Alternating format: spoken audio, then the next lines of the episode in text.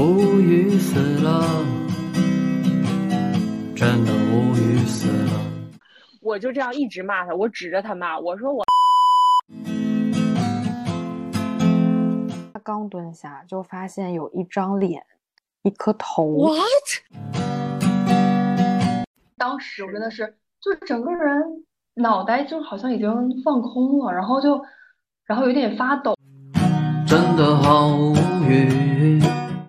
我教你，然后就把一只手放到了我的腹部。真的好无语。就收到了某一个老板的微信，微信上面只发了房间号。就是全裸，什么衣服都没有穿，你都不知道他是怎么来这儿的。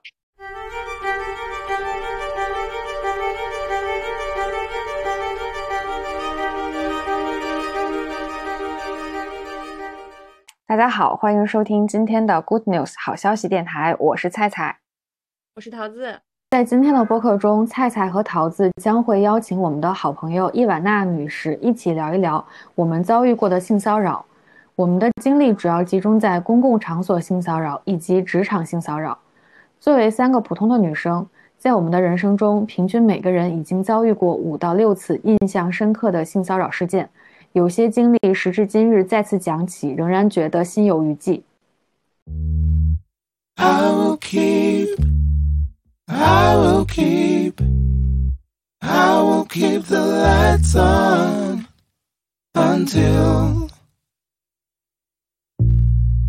Till you get back home.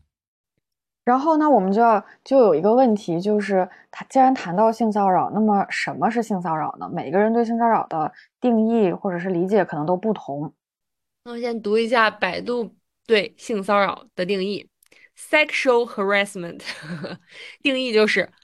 带性暗示的言语动作。性骚扰指带性暗示的言语或动作针对被骚扰对象，强迫受害者配合，使对方感到不悦。任何性别的人都有可能是性骚扰的受害者。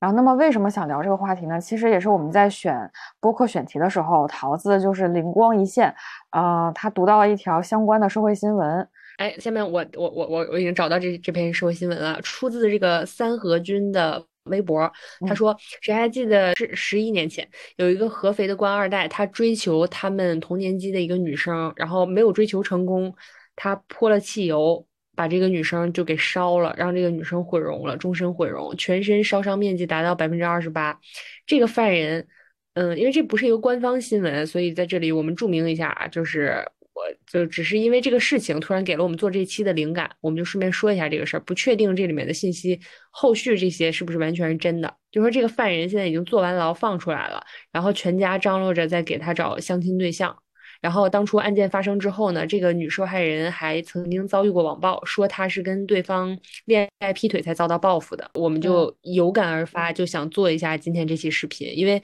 嗯，很多人身边的人也经历过类似的事件，但没有那么严重吧。今天我们讲述的故事呢，很多都已经过去非常久了，我们也都已经从被害者的身份中走了出来，所以我们讲述的过程中呢，并不会非常的严肃，甚至更多的是带着对施暴者的不屑去回看这些经历的。同时，也希望如果你也遭遇了类似的性骚扰事件的话，可以从我们的故事中获得一些力量。If you've had trouble in your day and you think you've lost your way, well, I'll be the first to say that I've been in that place, so I will.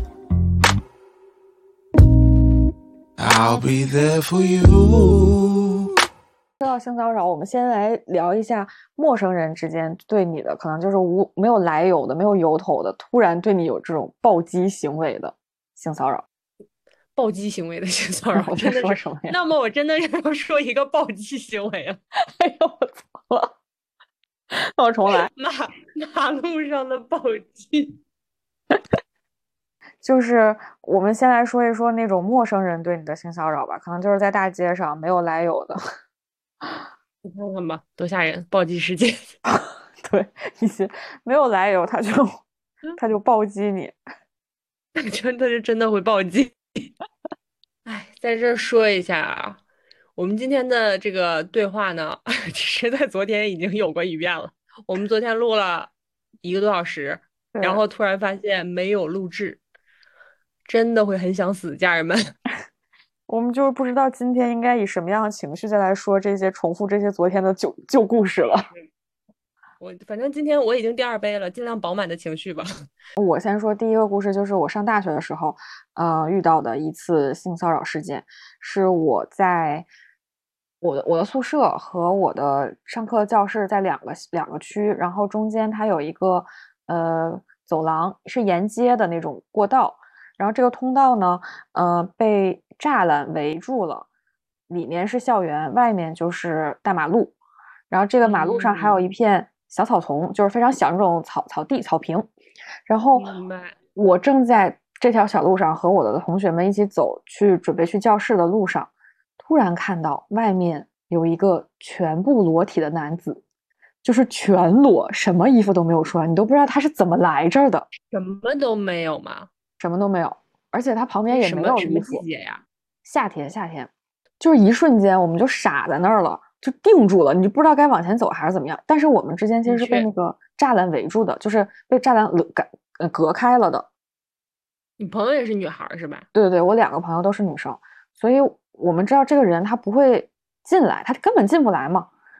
但是他就是那种面带那种得意的猥琐气猥琐的笑容，然后对你展示着他的生殖器，然后天呐，然后我们我们当时就是呆在那儿，不知道该怎么办的时候，在就在这个时候，我的其中一个朋友，一个女生，突然暴怒，然后开始冲上去骂那个人，就指着他的鼻子 就骂，就开始大破口大骂，各种你能想到的脏话，就国骂，全都骂在这一个人身上。然后然后骂完之后，对，还还侮辱他，就是说你甩什么甩呀？你就有什么好甩的？谁愿意看你啊？怎么怎么样？然后你看你有多软呀，是不是。但是，但是他所有辱骂就暴跳如雷这个过程中，对方都是没有退退却的，然后还是面带微笑的，就非常得意。然后这个时候，我朋友说：“你看，你再这样，我马我现在就要报警，我就要警察来抓你，我就要报校园幺幺零，因为我们学校里面就是当时有警察嘛。在整个过程中，其实你们都能完全看清他的样貌，是吧？是的，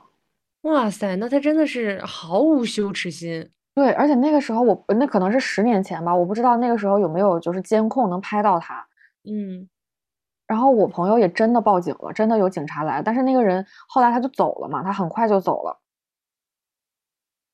然后，然后我想的是，为什么我们几个，我们三个人，我们两个每女生都愣在那儿，就是害怕，或者是因感觉没有经历过。对，因为没有经历过。然后这个暴跳如雷女生呢，她说她之前就在这个同样的位置见过这个男的了，所以她她第一次也是非常的惊慌失措，但是第二次她就能马上跳起反击。就我觉得她一系列的操作都是就是教科书式的操作。这个故事后续警察来了的时候，他已经走了，是吧？对对，但是我觉得这种其实也算是性骚扰，对吧？我觉得是算的，嗯因为我们刚才在百度上 看到的，哦他说的是以性暗示的言语或动作针对被骚扰对象，嗯使对方感到不悦，那只要满足了，他就是性骚扰呀。是的，是的，你看看吧，而且他就还晃动他的生殖器。啊，对，晃动他的这个 sausage，那他就是想要非得逼你看呀，他就是这样子的，他这肯定是性骚扰了。我甚至觉得这都不是一种暗示，这就是在在明示，但是他又没有，不是暗示，但是他又没有针对某一个人，了，别对给他找台阶了。但 他又没有说？但他又没有说针对某一个人，我就是不不是很理解他这个动机是什么，他又不是说想要跟你发生什么，他只是想以此来恐吓你，或者是就是嗯不知道满哎足他自己一些什么情绪吧，就这样的事情我也遇到过。嗯在上高中的时候，从我们家走到我们学校要过一条马路，然后再走走一小段路之后，再穿过一个胡同，再过一条马路就到我们的学校了。就是我家离我的学校非常的近。这个人就出现在我从我家出来过完一条马路的这条小道上的上学路上。嗯你看看这个人多么的勤快，我高中的时候，咱们上学，我早上起来去学校的路上，应该也就七八点，七点差不多。是不是？对七八点，或者是甚至是六七点，他那么早他就出来营业了，真的是过分了。太太厉害了。然后我在那条路上走的时候，那是我第一次和他相遇。哎呦，说的还挺浪漫。那是我第一次和他相遇。我在那条路上往学校走的时候，他和我迎面，他迎面冲我走过来。我们俩距离可能有个五十米吧，不到一百米，就是那种离我稍微有点远，但也不是特别远的距离，几十米这样子。然后我就看到迎面走过来这个人呢，穿的浑身的衣服，当时应该是春秋天这样，穿着长袖长裤，然后他的衣服都是灰了灰黑色的，然后看上去很脏的样子，头发也是蛮长的，头发有点长，很油，然后脸上也黑黑的，就整个人看上去就有点，就有点很阴郁，然后又有点脏的这个感觉。然后呢，我就发现，因为正常你跟一个人打照面，你可能也就抬头看一眼，就是大概的印象，也不会去，我我也很少跟人对视嘛，我更不会看他的其他部位。但是我就发现他的手臂是放在他的身体中央，大概中央的这个部位，然后他的手手在晃着什么，他这个晃的动作就非常的吸引人。引人入胜是的，因为就正常一个人，他应该浑身静止的，他他应该身上的东西大部分都是静止的，就是一个人向你走来，你就不会太注意他，但是他中间在晃动着什么，我当时就很好奇他在晃动是什么啊，钥匙链儿啊还是什么东西，我就看了一眼，我定睛一看啊，不得了，这是什么呀？sausage。心梗了，我要。心梗了，真的是！我当时我一个高中生，我知道什么呀？我吓死了我，然后我就非常的恶心，非常的害怕，非常的愤怒、恐慌，就所有的这个负面情绪集我于一身，我就一溜烟的跑掉了。然后整个那一个上午，我就什么课都没有听进去，我满脑子都是他的 sausage，我满脑子都是下次见到他，我一定要拿刀把他的 sausage 一片一片的片掉。而且我整个上午都觉得非常的恶心，这是第一次和他见面。啊，对，这里有一个背景，就是他走过来的时候，他是怎么晃动他的这个 sausage 的呢？他是把他的前开门儿，就是牛仔裤不前面都会有拉链儿嘛，嗯他，把他前开门儿打开，把他的 sausage 拿了出来，呃这样子，也就是他不用脱裤子。第二次见到他的时候，我就是路上走完了之后，要走到左面的那条小胡同里，我是在那条小胡同里见到他的。他当时没有伸出他的作案工具，但是我也非常害怕。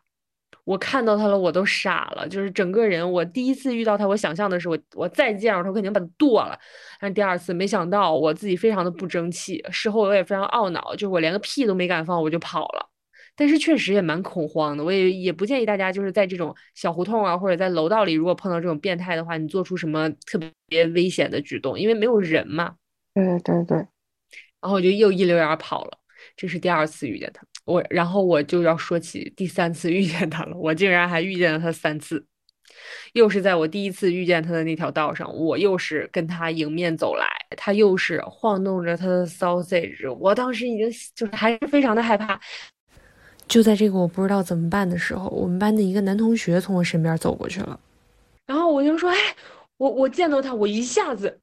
就揽上了他的手臂，哇塞，我真的也是 跟一个跟一个不太熟的男同学，我真是也是非常的大胆，但是我当时真的是根本就顾不得男女之间的礼仪了，我只顾着要命了，我就赶紧双手抱上我这个男同学的手臂，我就赶紧低头，我说别说话，往前走。然后这个男生估计也愣了，然后他就我们两个就往前走，然后等到我在侧眼看到那个变态男的时候，他已经把他的 sausage 收回去了。这个时候我就知道了，哦，原来他在男生出现的时候，他是会把他的作案工具收回去的。他不是所有的人在，他都敢这样子的。嗯，这就是我见到他的完整三部曲。所以你整个过程都没有想过要报警吗？因为他这活没有活跃的范围太太集中、太固定了。是的，而且你想，我三次遇见他，第二次我记不清了，三次遇见他应该都是我的上学的时候，他就是掐准了这个点儿，去学校去学校必经这条路上去拦人儿了，你说多吓人？对，就是这条路上肯定不止你一个人遇见过他，他就是那种无差别攻击。那你说他们其实暴露狂是想从这种行为中得到什么呢？就是性快感吧。就有些无奈，我是就是不能理解，但是的确有很多这样的人存在。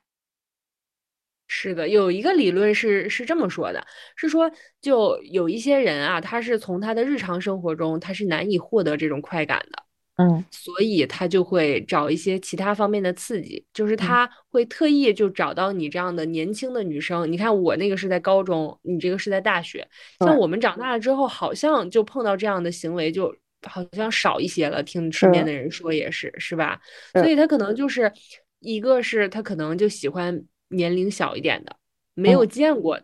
这种作案工具的女孩子，比较单纯的女孩儿，她就想看到对方那种惊慌失措、很害怕的样子，她就会觉得很快乐、很愉悦，从这嗯上面收集快感。就是那你说这这种经历，呃，有给你造成什么很大的心理阴影吗？或者会不会使你恐对整个男性都有恐惧感，或者排我觉得是斥感，有的，是吧？我觉得是有的。嗯，嗯我在那之后的很长一段时间，真的就因为那个，就是因为我碰到那个变态，他穿了一身黑，然后整个人黑不拉几的，所以我那段时间真的只要看到男性穿着黑不拉几的衣服，我都会绕得很远走。就当时嗯真的是，只要碰到我都我离着几十米甚至一百米，你只要让我觉得这是个男的，这是这是穿着黑衣服的男的，灰衣服的男的，我真的就是心头一紧，就紧张的不行。我觉得他都有可能会做出这样的事情，你根本无法是从的，嗯，他平时就像一个正常普通人一样走在路上，你根本分辨不出来他有什么特别。无法分辨，嗯，无法分辨，真的无法分辨。明白。而且你刚才说我为什么没有报警这件事情，我嗯想了一下，刚才我觉得也是因为当时太小了吧，年纪，就是嗯我心里其实根本就没有要不要报警这件事情，我的心里就只是就只是害怕，就是我的心里甚至甚至没有飘过这个想法，就就是是我我我我没有这个概念，哦，遇到这种事情我是可以报警的。哦，就可能我们的那个时候嗯经历阅历都太少了，就是不知道有什么方法可以保护自己。的确，那你之后有把这个事情跟你的家人或者是你的好朋友什么的说吗？在很久之后，很多年之后才跟他们说的。嗯，那当时为什么没说呢？是会觉得很难以启齿吗？还是哦，我应该是发生的时候，我跟我同学说了，嗯我其实记不太清了，但是确实，我觉得这个可能跟性格也有关系吧。然后另一方面也是觉得是有关于好像跟这个性沾边的事情，就嗯，觉得有一些无法开口。是的，嗯就是我嗯，们国家的年纪小。性教育的确还是太过于保守，就不管是来自学校还是父母，还是呃各个社会就是团体啊，就是各种角色，我觉得都还是非常保守的。而且就像就是是的，十年前我们上学的那个年代哈，是，就是我的感受倒也不是说觉得耻辱或者羞耻这些，我只是觉得好像是无法开口。哦，就是不知道怎么说。对的，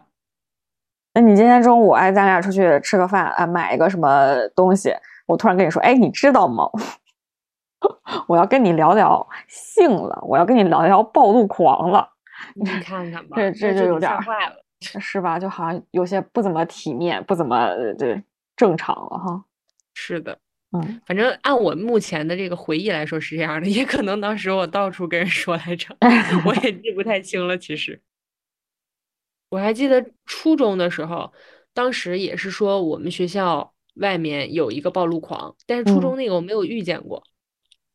当嗯，时就是我们应该是学校里有人遇见过一个暴露狂，嗯就是在我们学校门口附近。嗯然后第二天，我记得我们班一个女生书包里揣了两把，镰刀，呃，大概半米那么长的螺丝刀子。好家伙了，揣了两把特别长的螺丝刀子就来学校了。他说他妈给他的，说哇他妈跟他说，他妈也非常厉害，我们东北女人真的是，真的是他妈是说。真的是，他妈说你要是碰着他了，他要是敢对你做什么，你就拿着螺丝刀子你就捅他。真的是，这还挺挺合理的，比刀还安全一些。是的，是的，我突然想起来，我还有一次遇到过，就是不是我本人的，是我当时的一个好朋友遇到的，是在上海的一个大学，然后我们当时在那儿培训嘛，有一个课程，然后，然后我那个朋友是他自己晚上下了课去上厕所，呃，大学校园里的厕所都是那种蹲蹲坑蹲位，嗯然后他说他刚蹲下就发现有一张脸，一颗头。，what？就是在那个门，太可怕了！巨可怕，就在在那个门缝，那个门可能有大概几几十公，我的天呐，我鸡皮疙瘩都起来了，这太吓人了。就是一双眼睛就从那个门缝里看进来看他，天呐，他当时就是惊慌失我都措，就。我现在讲这个时候，我觉得脊背发凉，就是真的，然后他说当时他就尖叫，一直在尖叫，狂喊。然后他喊的时候，那个人就走了，然后他就从一直在那个厕所里不敢出来，就给我打电话嘛，就跟我说，他说我遇到，就是我接到他那个电话的时候，就是声音真的是被吓得颤颤巍巍的那种，而且真的要我我也要吓疯了，这真的是我觉得都会崩溃了吧？当时，对，而且还是上海的一个很有名的学校。天呐，太可怕！我想我想问一下，那个厕所是什么样子？是那种一排通着的整个一条渠的那种吗？还是不是，是单间每一个都是单间。啊？就是相当于那个人是从隔壁呃，不是，是是从，比如，就是它那个门不是完全封闭的，它那个门不是落到，会有一会有一条缝儿对对对，就那嗯么大概十厘米、二十厘米左右的一条哦，缝就。是他他是从门外是吗？对，它是从。门外，它是从从门外哦门外应该是蹲下或者是趴下这样一个姿势，然后你才能把你的就是太可怕非常可怕。然后我们当时还就是我们就去解救他嘛，说你你先别动，你先不要出来，然后我们去这个卫生间，我们几个女生一起过去，天呐，就就看安全了你再出来。他当时就是蹲在那个角落里，就是吓到不行。这真的太可怕了！我的天，这是我听过的最可怕的了。是吧？而且而且那个时候，因为我们下课可能会比普通学生下课要稍微晚一点，但是也不是很晚，可能就是六七点钟。嗯，然后那个时候天还没全黑，他就是说他走进女厕所的时候，他有觉得他这一路好像有一个人跟着他。后来我们把这个事情也跟学校的老师还有那个保卫科什么的都说了，然后他们说我朋友也不是第一个就是反映这个情况的，说这个楼里好像就一直有这样一个人，但是一直就没有抓住他。天呐，这个真的是一定要小心。对，我觉得这个非常吓人，就是他们那个画面就很有冲击力。我们今天还邀请了一位特邀嘉宾来 讲一下他的被骚扰事件，就是我们的好朋友伊婉娜。来，伊婉娜讲一讲你的这个被骚扰事件吧。对，我这个其实就是发生的还比较早，是在我高中的时候。你高中也就是我高一样中，对对对，就是咱们高中的太吓人了。高中的时候，然后应该是一个暑假，我记得暑假的时候好像刚放假吧，然后我应该是要从家里边儿，就是当时是想要去买一些课外书，然后去坐公交车，就是从我家到当时是那叫什么学府书城，哦，对，是可以可以暴露真实的地名的吗？可以的，可以的，没有人会知道学府书城是什么。反正就是去学府书城，然后 那个公交车一开始在我家那站的时候人特别多，然后我是站在就是车后门儿就下车那个门儿的左边儿，那个有一个有一个栏栏杆在那儿，然后站我就手扶跟我这着，经历还然后站在那儿，明白然后。当时人特别多嘛，然后一开始我我应该是在我应该看看手机，但是具体在干嘛我忘了，可能在看小说之类的，就比较投入还。嗯。然后呢，呃，我就沉浸在我的手机里边儿，就是这也告诉我们不要太就是在路上的时候不要太沉沉迷手机。，对对对。然后行驶到某一个位置的时候，我可能就是突然看一眼，我是我我在想就是到哪儿了吗？但是这个时候其实我就发现车上其实已经没有那么多人了，但是很奇怪的是，我觉得后面还是有人在挤我，挤然后呢，并且是以一种固定的频率，这然后就很，然后我当时还就什么都不知道，然后我就往窗外看了一眼，然后我觉得，哎，车上没有什么人啊，可是后面为什么还有人在挤我嘞？而且为什么一直在挤我？然后我就回头看了一眼，看了一眼，就在挤我的东西，然后就看到有一个小帐篷，sausage，哎，哦就没有没有没有，哦就还好没有看到，对，但是有一哦个小帐篷。天呐，然后呢，我印象非常清楚，那是一个灰色的西装裤，然后里面支起来了一个。然后当时我就是因为我当时是第一次遇到这种事情，哦，是的，高中生，对，然后我就整个人就是愣在那儿，我就我我后来再遇到这种事情，我就是反应会比较激烈一点嘛，但是当时我真的。是就是整个人脑袋就好像已经放空了，然后就然后有点发抖，甚至然后不知道该怎么回应，或者然后我我想哎是不是应该去打这个人，然后嗯，但是这个时候就就正在我大脑可能不知道是停滞了，还是是 goes blank 了，还是还是已经已经已经烧了，大脑，对，然后这时候车就停了，车就停了，然后那个人他就直接就下车了。我觉得他应该是没到站或者坐过站了。对他就是发现你看见了，所以他就赶紧走了。对，我甚至没有看到他的脸，就是我我当我回头回过身儿，然后看到那个位置，然后他的裤子之后，我就愣住，然后下一秒，那也不是可能下几秒吧，然后他就下车了，然后这就是我身上发生了第一次的，就是真实的性骚扰事件。然后后来其实我有我有跟我的一些朋友们讲这件事情的时候，然后发现他们都几乎几乎所有人啊、都发生过天的事天情。呀，所以你就说这个频率有多高？我想问一下，你的朋友们发生这种被骚扰的事情，也都是在高中、大学的时候吧？基本上就比较小的时候。对，我有呃呃另一个 我们的高中同学也是 说哦他他也就是经历过，就是呃也是在公交车，但是另一辆公交车，好嘞，然后而且是在上学期间，然后还穿着校服，对，这这这可能是一个差别吧，所以这这种事情是无差别的，因为当时我应该是周末，就是穿自己的衣服，是的，是但是但是我那个同学他是穿校服，在某一个周内的早上，然后他说他甚至跟我是差不多在同一个位置，而且那个人更嚣张，就是那个人把手撑在那个栏杆那儿，然后甚至不让他下车，然后他到站之后，他就把他的手推开才下了车，这么可怕？对，就是我有个更更问题吓人，嗯。就是那个时候车上没有其他的乘客吗？就没有看到吗？这也是我想说的。我我想起来，就是我那次，他这个应该肯定是有嘛，肯定是有其他人嘛，嗯因为上上班上学那个早高峰时间，怎么可你能没有人？说完这段，我马上我就要发言，我这个变得太 像了，快继续讲。然后我当时那个是有很多，就也不是很多人嘛，但是我我记得特别清楚，因为我在回头看那一刹那，我看了那个我在车的中间部位嘛，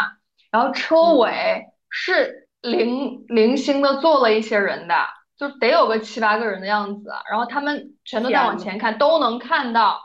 绝对都能看到，就没有一个见义勇为的，就是哪怕喊一声、说一声。真的没有。哇，这也太冷漠了吧！但是我想说，那车上其他人大部分就是什么年龄段，或者是男性、那女性，可能记不清楚了。嗯，这就记不清，但是绝对是有人的，而且绝对是，比如那个公交车，它是就是两个座位两个座位那种嘛，哦几乎每一个两个座位都有一个人的。这是这个故事我觉得最可怕的地方。对，是的，我接下来就要讲我的故事了，跟你这个真的是行，真的是非常相似啊！我来了，我这个故事也是发生在公交车上，也是在这个公交车，它不是前后两个门儿吗？也是在后门儿，它是在后，我我是在后门儿，就是那个呃后门儿的把手后面不是有两个座位吗？哦我，是坐在那个座位，就是那个座位然后也是的那个位对对对，也是就是那个位置。然后当时呢，我是坐在那里，坐在那里呢，整个车上也是差不多，车上加一起可能有十个左右的人吧，也是像你说的，就是是有人，但是零星有几个人。这个时候呢，夏天啊，我穿的那个短袖什么的，我就感觉我的肩膀好像有什么东西碰到我，然后我就回头看了一下，我就看到了一个 sausage，是真的没有包裹的那种吗？没有包裹的。但是我说实话啊，我这段记忆，我昨天已经就是说过一遍，就是我这段记忆其实不是非常的清晰，我不知道是我选择性失忆了，就是有点创伤了，还是就真的是记不清了。因为而且当时我反应非常快，就是我看到了之后，我马上我就回头了，因为就很恶心嘛。嗯我我我就是反应太快了，以至于我我我回头了之后，我马上就站起来了，就我后面的那个人，就是这个 sausage 的 主人呀，sausage 的主人是站起来的，就是他站起来，他的 sausage 刚好到肩膀嘛，然后我就马上回头站了起来，我就冲着他破口大骂。哇，那你反应好好好灵，好是的很快。为什么呢？因为我之前已经经历过几次了。哦，OK，是的，但是没有没有经历过就是这种碰到我的，我这当时我真的是又经历过几次了，我有一些心理建设了，然后又非常的愤怒，又很恶心。我就是当时我已经不记得我具体骂的什么了，我只记得我骂的相当的脏。我嗯，好样的，Good for you。比他本人还脏。是的，是的，比他还脏，真的是。我就这样一直骂他，我指着他骂，我说我你你这个我就这样指着他，他本来是站在我后面的，他一句话都没有说，他就这样默默的从我后面走到了这个车后面的下车的这个门口这里，然后我还在一直的骂他，但是也很快就到站了。但是我整个骂他的过程中，我一直是指着他狂骂，他一句话都没有说，也没有看我。然后一直到这站到车，这这站到站了，他就下去了。然后我想说的重点跟你也差不多，就是车上真的是有人的，虽然是零星几个人，但我不觉得是完全一个人都没看见的，他肯定是有人看见的。哎，但我在想，他碰到你或者碰到你之前，是不是已经对别人也，然后别人没有反应，然后直到你遇到你，他，对吧？你想他，就拉开他的嗯门，然后拿出来他的，嗯哼。作案工具。但对，这个是这一个嗯过程，那他一定是遇到了什么才有这个过程。那这个过程是又是对谁做的？那就不知道细了。思极恐。我就是对嗯细思极恐。就但是从这几个过这几个故事，我们就总结出了一些经验。嗯就首先，如果你是一个这个中学生或者大学生的话，你要格外注意，因为这些作案分子他们就是很爱欺负这种年轻的女孩儿。是的，看起来没有什么抵抗能力。对，没有什么抵抗能力，看上去好欺负，嗯，然后又没有什么社会经验，没见过 sausage，涉世未深。是涉世未深。然后呢，就是遇到这种人，就是觉得你一定会第一反应是惊慌失措，你不知道怎么办，你又不敢喊，你又不敢反抗，嗯他一般都会找这种人，而且他们一般都是对，而且他们一般都是无差别攻击，不一定说你穿的暴露啊，或者是你穿的保守啊，对攻击。对，而且我甚不我甚至觉着他们可能会享受这种反应，就这种反应带给他们的快乐。反应，是的。是的，真的然后你的那种破口大骂，指着鼻子把他骂下车这种反应，可能就正好跟他的期待相违和，然后他就是的嗯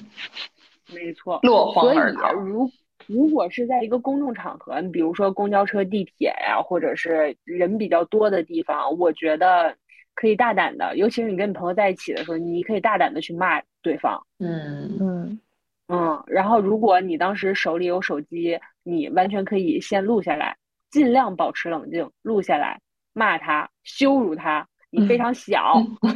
你不行，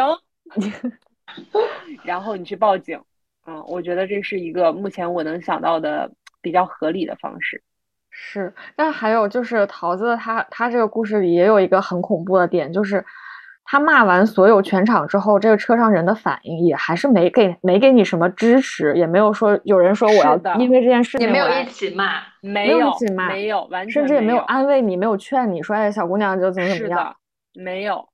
就大家也没有人，也没有人问我是怎哎么了对哎对，那就说明所有人都知道发生了什么。对，然后下面我们想说的一下你的你认识的人，在生活中、工作中，或者是你的同学、朋友啊、邻邻居、同事，有没有对你进行过一些性骚扰？我有被就是我的领导，但是他没有成功哈，就是未遂属于。他是这样子，他在冬天的时候，又是发生在冬天，然后我们不是一块儿去就是工作嘛，然后工作要要从一个场地移动到另一个场地，然后要呃到户外，然后在户外走路的时候，他就跟我说，啊，天儿冷的话，你可以把你的手放在我的兜里。你看看，然后我就我就 啊，我就也是我第一反应也是愣住，这个领导是单身吗？不是哦，已婚哦，你看看多可此处算明确的性暗示吗？我觉着可能是，嗯，我觉得他这个就是很明确的了。你想一个异性，你就比如说，如果我有一个男下属，我走着走着，我跟他说 你冷了的话，把手揣我兜里，这是人话吗？这个反正我当时就是愣住，说这是什么操作呢？然后我就说啊，没事儿，我不冷。然后然后他就也没有采取下一步的行动，就当做这事儿就是当做无事发生。这就是一个试探。对，我也觉得应该是。嗯，然后，然后同样是这个人，我们当时是要是在甲方那边办公嘛，然后需要外出，也是在外出的时候，然后呢，我们从公司开车到甲方那边，然后路上他说，哎，说那个陪我去商场给我老婆买买个什么什么纪念日礼物吗？还是什么呀？嗯。然后说你帮我选一下，这个我倒是觉得挺正常的，因为觉得可能以女生的眼光跟男生不一样呗。嗯，然后我说我说我说没问题啊，对啊，但是骚操作又来了，就是他在那个柜台看的时候问我喜欢哪个，说也一起给我也买一个，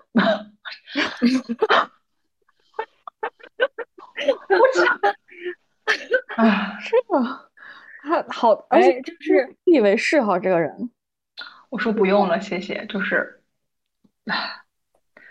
我也没有多说什么，反正我就说不用了，谢谢，嗯，然后而且他的，行为就是介于那种让人有点不舒服，但是你又不好发火，嗯，哎，是对，他可以有他的行为就是介于这各种两者之间。理由去脱身。是哎，对对对对。，yeah，他甚至他还可以说自己开玩笑，因为他确实也没有什么，是的，你又没法指控他。哎，对，就，没有什么证据，又是在车上，又是同一个人，然后呢，他问我住哪儿，然后我说住哪儿哪儿，然后他说，哎，我顺路呀，但是他其实根本不顺路，你知道吗？他是相反的方向。你说东三环跟西三环能顺路吗？那你是绕一绕一圈儿才顺路是吗？然后他说，哎，顺路，然后然后说要送我，然后我说那行吧，就是那那既然就是人家都要盛情的要要要送我了。我说那就那就送呗，呃，反正他也说送顺路嘛，但是后来我才知道根本不顺路的嘛。嗯然后呢，在送的途中，就是我自己在玩手机，然后他在开车，他就说说如果呃你觉得有点困、有点累的话呢，你可以把头靠在我的肩膀上。他都看了些什么文学作品、影视作品吧？然后我就啊，我说啊，不用了，不用了，真的不用了。我说我不困，我在玩手机玩的挺好的。啊，你就觉得，他这个就都是这个人又蠢又坏套路，就都是一些对很坏，这个人啊，太坏，心眼太多了，他。他都是用一些离谱发言，然后又是好像是那种，就是他用很正常的语气，啊，对对很正常，对就是甚至啊，对。如果你没有认真的去思考一下的话，你甚至觉得啊，这是个这到这到底是一种就是说关心吗，还是什么东西呢？就是会让人有一点点迷惑，会了吗？就是这样。哎，他说这些情节，我就觉得就是有些，他脑子里有什么粉红泡泡吗？他以为他自己是什么言承旭吗？可以把言承旭，我跟你说，我跟你说，我觉得他能这么面不改色心不跳，一定不是第一次这么了，呃一定不是顺理成章的说出这句话，对，肯定不是第一次了，真的是绝对是已多经。得逞过，然后他得逞得到了正向反馈，所以他才会再把这个模式是应用下去。哦，我又想起来一个，当然不是不是我的了，是我同一个公司，就是有这个变态的这家公司的另一个领导。然后呢，他们嗯当时是，去这家 公司非常非常非常乱，非常乱。就是他们有几个同事去出差，到另一个城市去出差，然后呢，出差晚上大家都住在那个酒店嘛，然后其中有一个女孩就收到了某一个老板的微信，微信上面只发了房间号，然后，然后这个女生她就很害怕，就跟大家讲了这件事情。然后呢，因为因为那个老板他是知道每个人在哪个房间的，就是他他是知道的嘛，对应的谁谁嗯安排在哪个房间，他肯定知道的嘛。然后这女生就很害怕，然后大家就一一块儿在那个女生房间陪她来着，因为担心那个人会去她房间，嗯怕他上对吧？。然后呢，就一宿一宿过去了之后，第二天早上，那个老板给他发微信说，不好意思，昨天发错信息了。又是这种，你看，就是他们这个行为就很迷惑，就是进可攻，退可守。是的，怎么可能发呀错？我啊，啊，对呀，就可能给给自己找个台阶下，而且这个也而且你绝对你都已经是成功过。有了，你第二天早上你才发现自己发错了，就是我给我给你一宿的时 间，啊，真的没来，我有点难以置信呢。就把自己面子挽回一下。真的是。对，他这个绝对成功过很多次。我突然想起到我之前看哪个电视剧里面，就是讲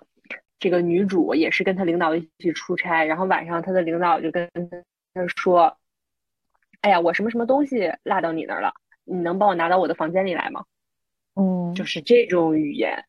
我觉得这个也很有迷惑性。如果初入职场的这个女孩儿，千万要注意这种事情。就是如果你心里面一旦觉得这个事情是不是有点不对，那么你哪怕觉得自己敏感了也没有关系，你就当他就是个变态，就是就是疯了。对你千万不能不能以身试险。我我我接下来要讲一个，也是之前我在外地工作的一段时间，然后那段时间在工作上认识的一个不是我们公司的人，就是在工作上有联络的这么一个人。然后呢，我要走了，当时我要离开那个城市了嘛。然后要走之前，我就跟他说了一下，我我要走了啊，那个就是跟你说一声谁谁谁，就是一个正常的跟你工作伙伴的属于这么一个交接吧，这种感觉，嗯，就打个招呼。然后他就说，哎，那晚上一起吃饭吧。然后我们晚上就一起吃了一个火锅。然后吃火锅的过程中呢，然后就就是聊聊天嘛，然后就聊了一些就是他的工作呀，什么我的工作呀这些东西，然后都是很正常的聊天。然后我们俩吃完了之后呢，我们当时是在一个类似于三里屯 SOHO 这么样的一个地方吃东西，嗯，就是它里面是有这样的公寓，然后也有很多饭店这样的一些单位的。我们是在这个饭店吃完东西了之后呢，然后就要分开走，因为我就是住在这个相当于住在这个 SOHO 里面的一个公寓里，然后这个人呢，他并不住在这个 SOHO 里面。也就是说，我们两个走路的话，正常应该是分开走的。但是我们从这个饭店出来之后，他就跟着我走了，他是有跟你说他要跟你一起是吗？没有。然后我们两个就是在边走，边往那个方向走，然后边说话边聊天儿。然后因为这个整个过程中有一个很重要的点，就是我们一直在说话，哦，就是一直。一直在说话，就导致我中间就没有任何这个系统思考让我去的余地问，或者是对对，就是没有任何让让我插话的空间。然后我们两个就这么一直走走走走走，然后走的过程中，但是我跟他说的话，我脑子里面也会想，哎，他是怎么跟我走这条路？但是我脑子里面想的是，哦，那他可能是想送一送我，就是把我送到这个我的这个公寓呃楼门口这样子。我想那可能就是这个男生比较绅士一点嘛，然后我们就走走走走走，走到了我们这个公寓的楼下，然后想啊，那他可能现在就要走了，然后还是一直在说着话，哎，他没有走，他走到了我们一楼这个电梯的口这儿，然后我就摁了电梯，他还是在跟我说话，还是没有走，然后我们又一起上了电梯，然后又一起到了我的楼层，他依依然没有走，还是在一直说话，一直走到了我的屋门口。屋门口之后，我一开门，然后我进去了，他也进来了，他还把门关上了。门关的那一刹那，我就已经懵，我就我就当时我就已经整个人都不好了，我就就满脑子都在想，我操，what happened？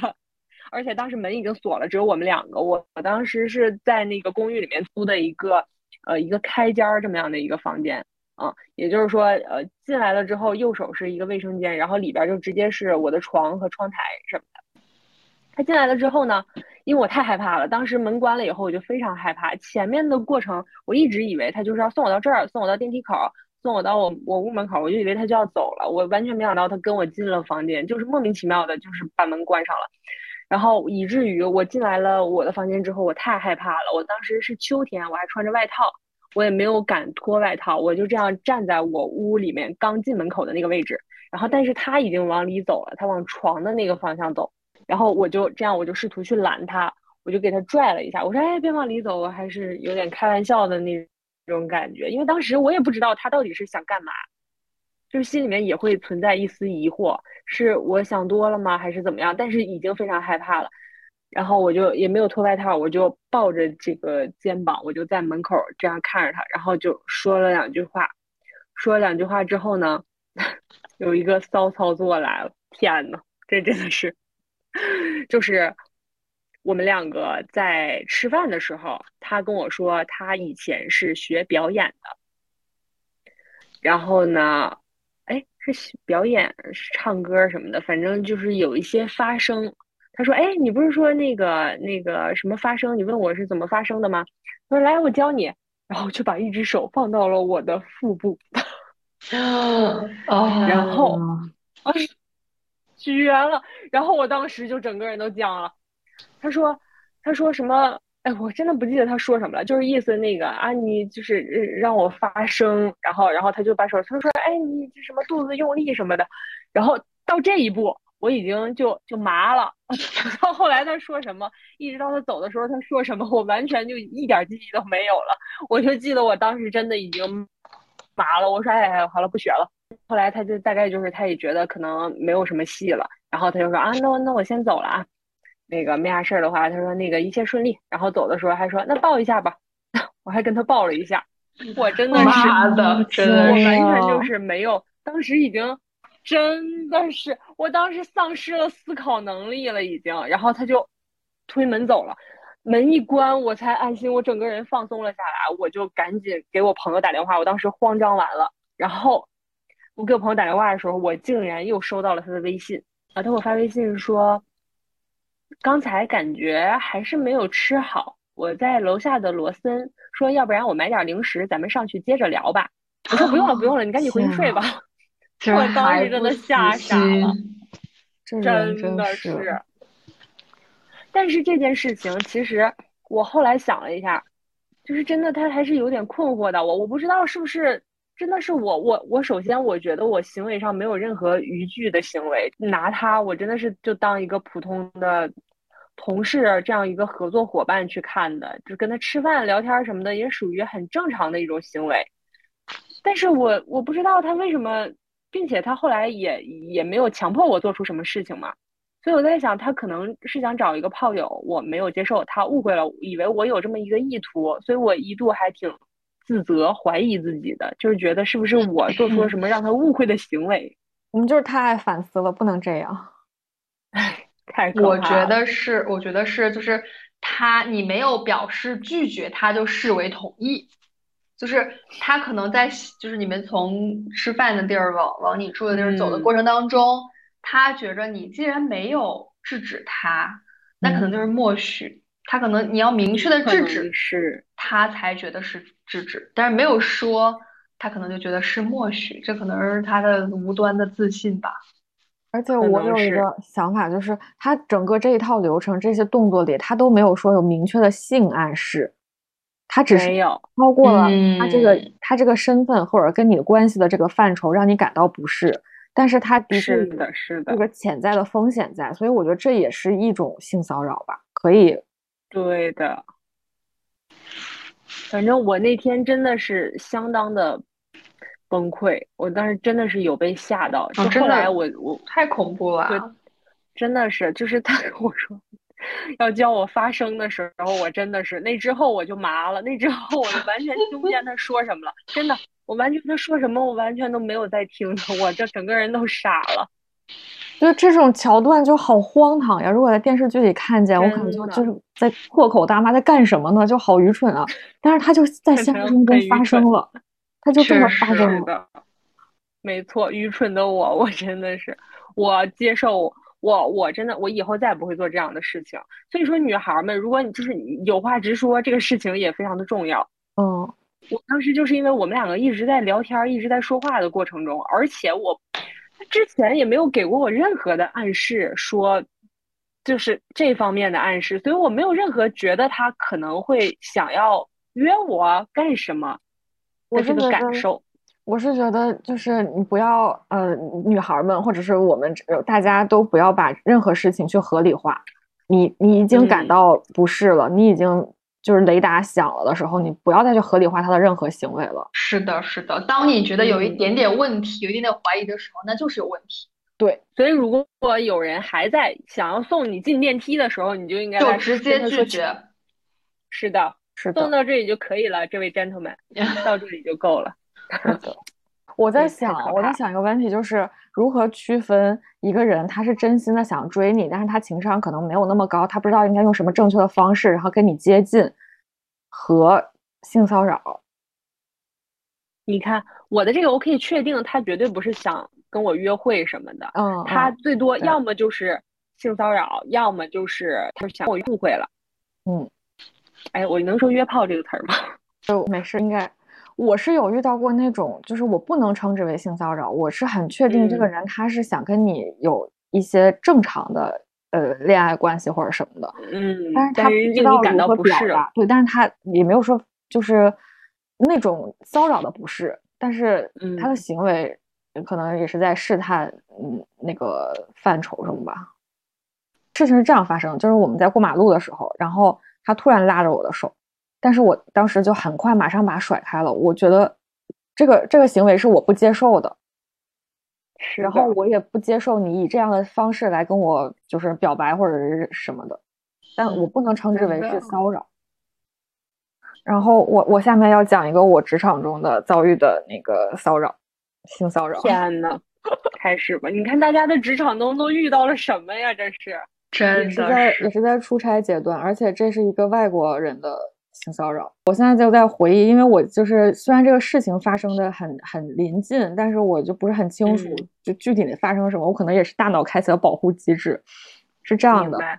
呃，这个人他是我工作中的一个合作的伙伴，然后由于他嗯中文不是很好，所以我可能会帮他做一些翻译。嗯然后当时我是跟着其他一些同事，就是一个摄制组，我们去拍摄拍摄这个人。然后这个人作为采访对象嘛，呃，难免就是你会跟他提问呀，会跟他寒暄，你会了解他的背景啊之类的，你去采访他。然后第一天拍摄过程中聊聊的就还挺好的，但是都我我认为我所我做出所有的行为都是礼节上的客气，嗯，然后比如。说我称夸赞你，但是也是说你工作非常出色这种。被采访对象是一个外国人，然后我是跟着这个摄制组去拍摄，我可能会承担一些翻译的角色。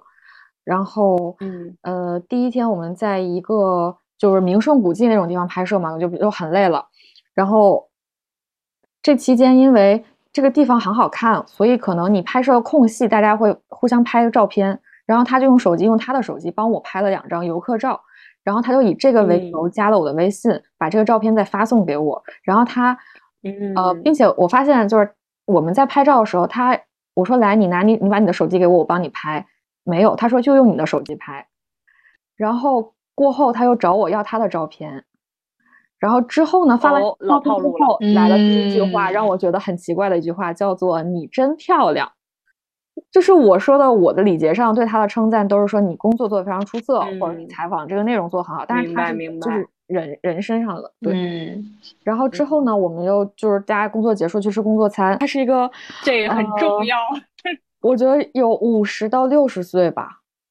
年纪很大，而且他不是那个哦主要采访对象，他是就是一个副咖。对，因为这个年纪，所以你你会表对他表现出一些尊重嘛。然后我们去吃饭的时候，我又帮他翻译大家想。象一下啊，就是一个这个四五十岁的一个人，一个五六十，五六十，五六哦十，sorry sorry，一个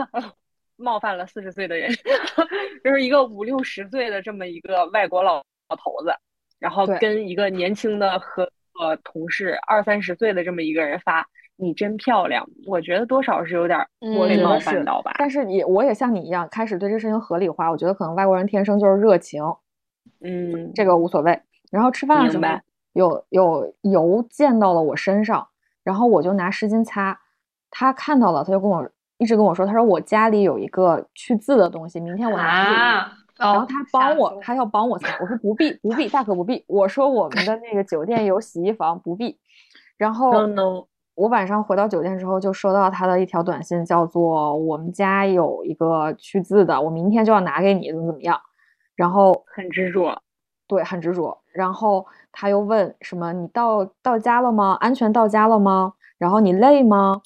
嗯，你今天什么开心吗？我们明天见呀之类的话。”就我就后来就开始表情包回复嘛，这是我第一次觉得不对，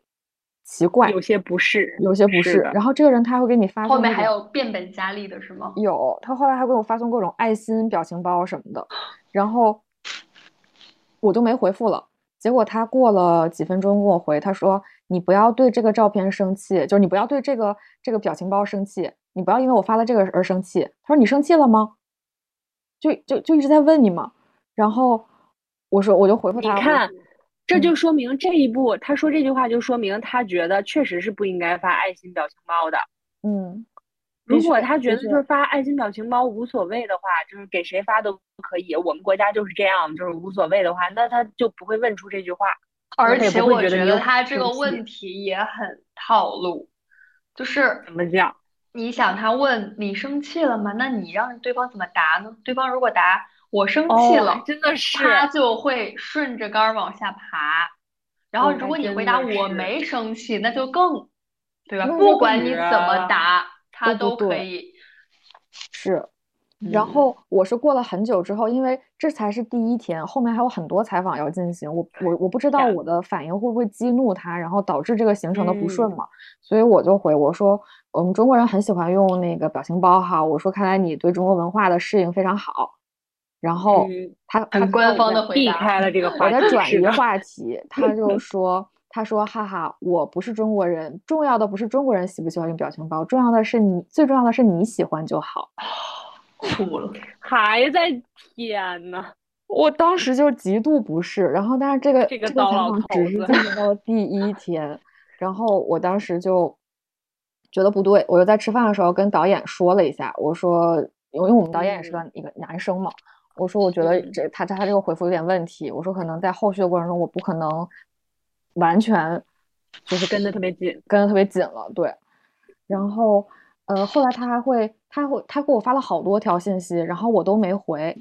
嗯，他就跟我汇报他的行程，然后跟我说我有一个礼物给你，我都没回。然后他说你不想跟我说话了吗？对，yes，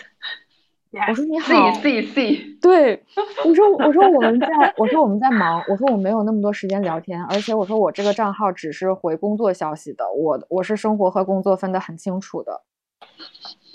他说好，我理解，我明白，然后就开始就是大概有发了，我看这有六七条吧，我都没回，就是发他生活里什么呃吃烤肉啊什么的，然后他最后发完所有的之后，他会给我加上一条，他说我希望这些消息没有打扰到你。都没有回复你了，那还不觉得有被？是真的的是他，然后最他肯定就知道是已经被打扰到了。然后最搞笑的是，他又连续开始发说，呃，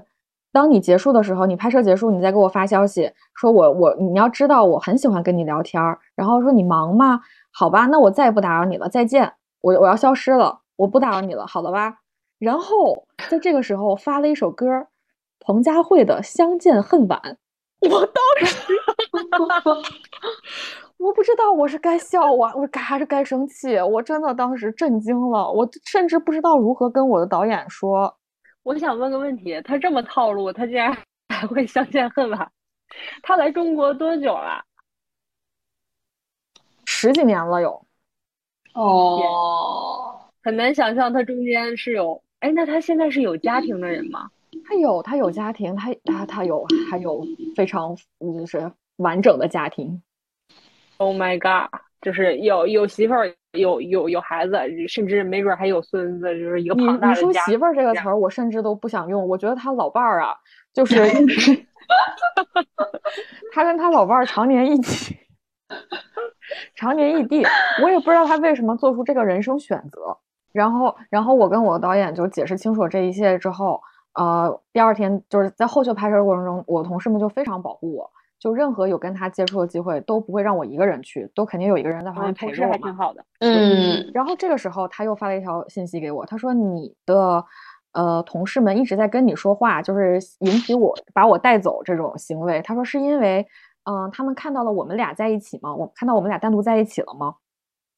我说我不理解你在说些什么。然后他这个时候就是怕你把他的事情说出去。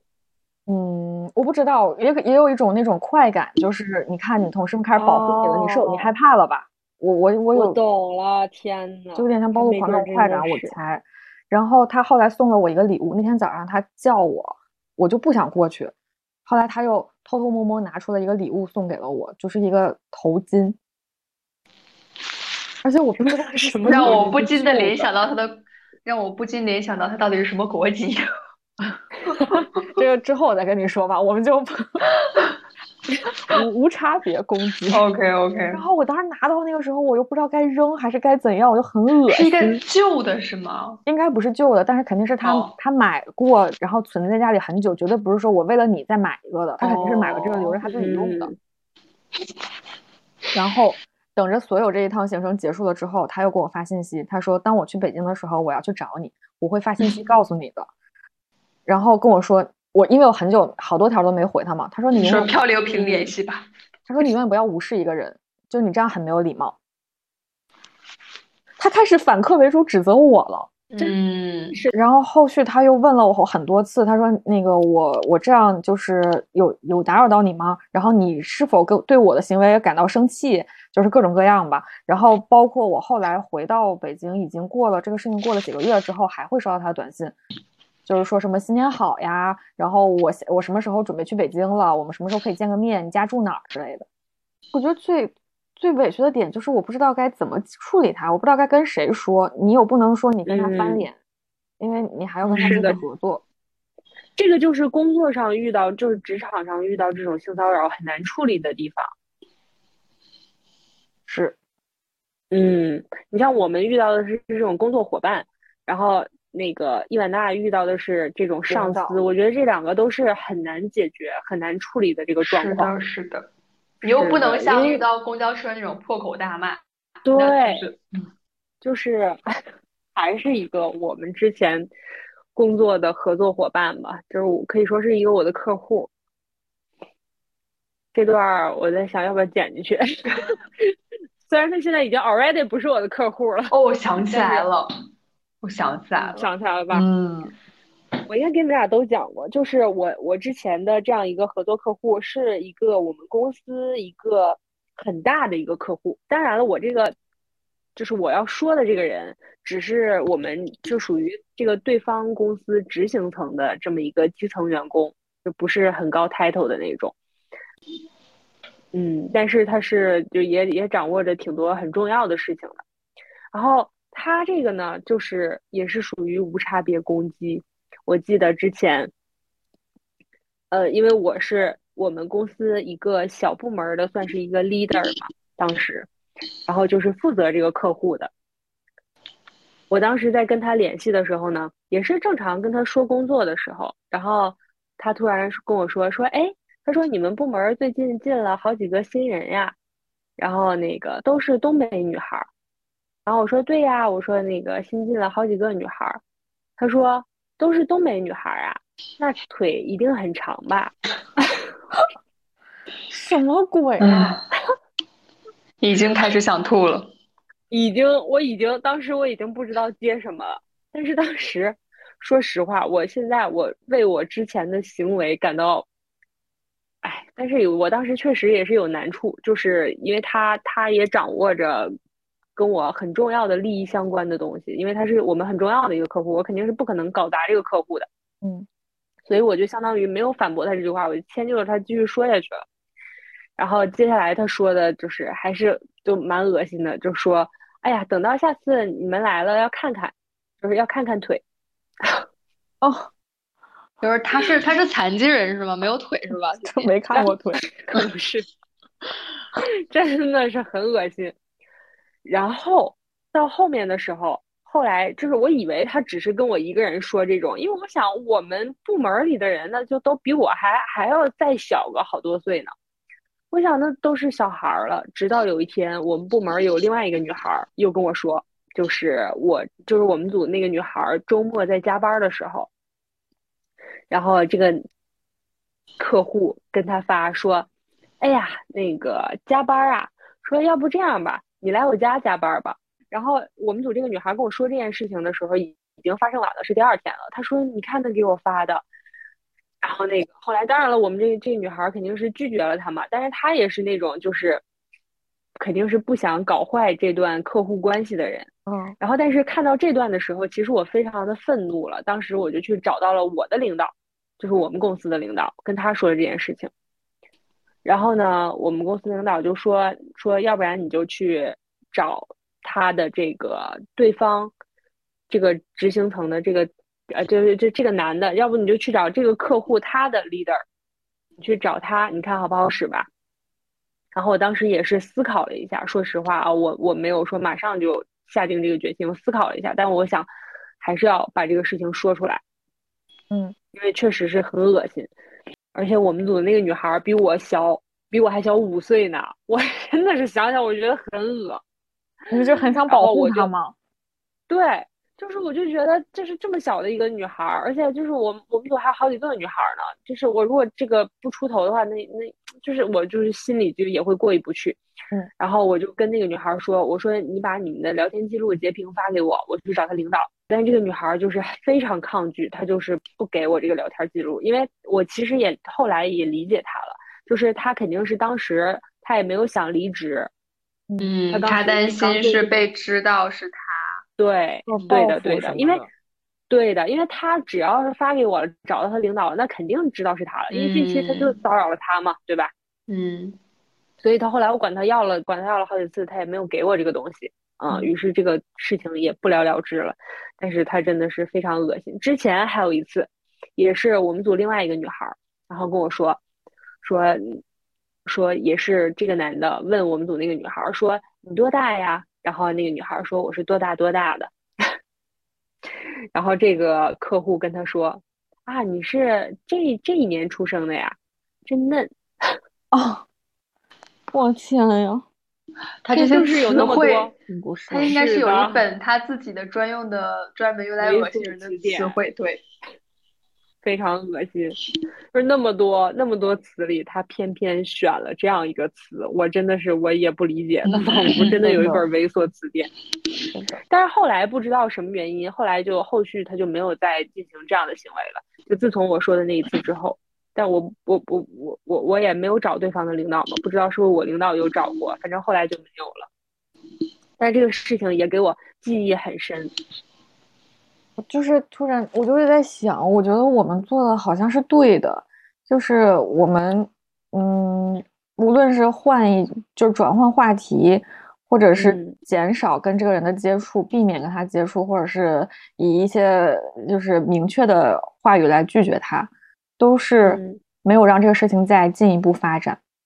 是的，然后我们是为这个事情进一步发酵，对，身在职场，然后也有一些难处，所以没有选择揭露这个人。就是你不去揭露他，或者不去呃，就是正面跟他跟他引起冲突，我不知道合不合适。但是首先我们就是还是保护了自己嘛。就是我觉得这个安静，就是我也不知道这个事情到底要怎么妥善的处理，好像这个事情就是很难解。是的，我是一方面觉得我们嗯没有把这个事情让他发，就是让这个人对我们进行更深层次或者更多的侵犯，我们是在保护自己，但是我们这个方式又不是我们最想选择的，这这方式其实让我们很不爽的。是的，是让觉得自己非常妥协了的一种解决方式。就是如果在社会上遇到这种事情，就这个人跟我没有任何利益牵扯的话。那我甚至就是这种情况，我肯定是要跟他打一仗的，就是肯定是要跟他撕逼的，对，就是不可能让他这么轻易的放过他，我甚至还要跟他打哈哈，我不不能拉黑他，我还不敢拉黑他，就是如果是对吧，就是工作场合里有利益牵扯，就难免要让自己妥协一下，这种其实很难受的。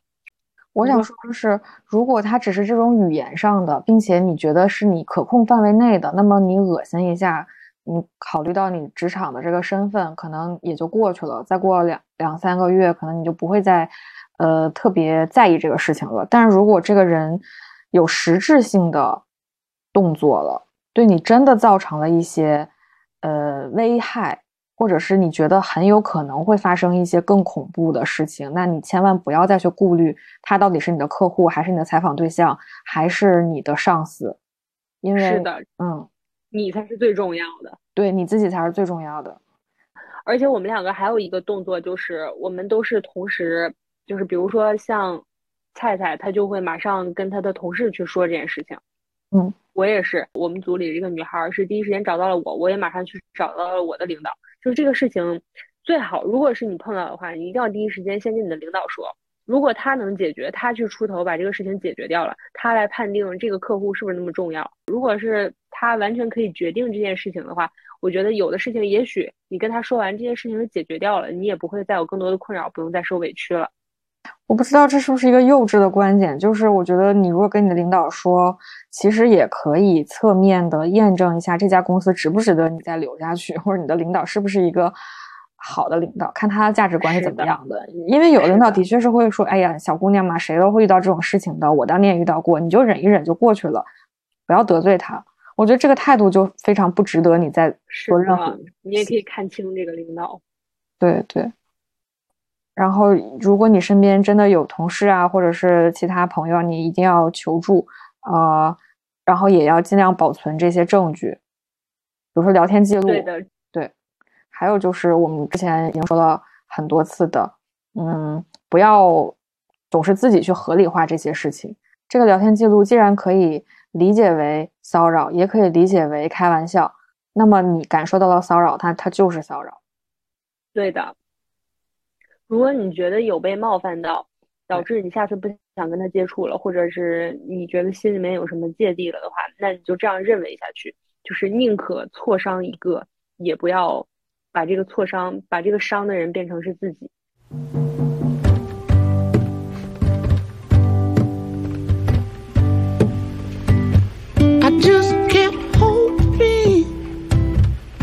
Just kept hoping the white would become clear.